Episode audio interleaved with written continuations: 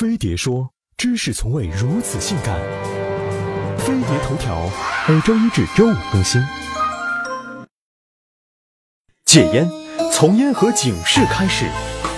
今年的五月三十一日是第二十九个世界无烟日，世卫组织将主题定为“为瓶装做好准备”，目的是呼吁大家关注烟草包装上的图形警示。相比纯文字警示，图形警示更直观。比如，泰国法律规定，骷髅、废叶、阳痿等警示图标必须占到烟盒的一半。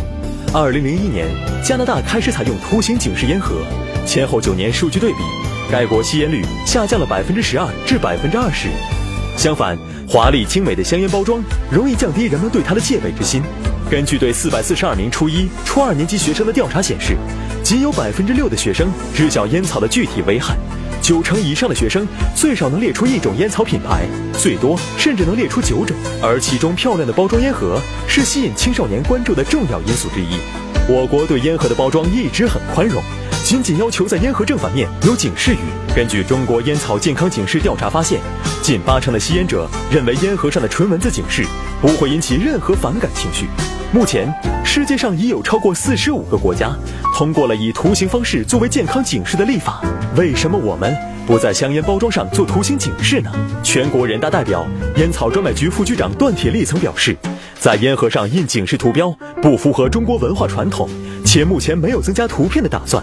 但讽刺的是，在香港地区售卖的红双喜香烟，烟盒上印有吸烟可以导致阳痿的图案。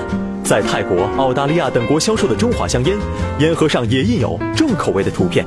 在两千零八年召开的国际控烟大会上，中国曾被授予“脏烟灰缸奖”，颁奖词是“宁要漂亮烟盒，不要公民健康”。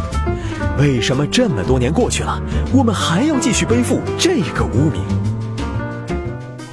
关于烟盒上印警示图案，有一些反对的声音是什么呢？就是警示图案未必能让大部分烟民戒烟，效果未必好。我觉得，哪怕是像刚才说，只有一成烟民或者说更少，比如一万个烟民里边有一个因此而戒烟，那么我们的改变都是值得的。所以，希望有关部门别用利益遮住了公益，该舍的东西必须要舍。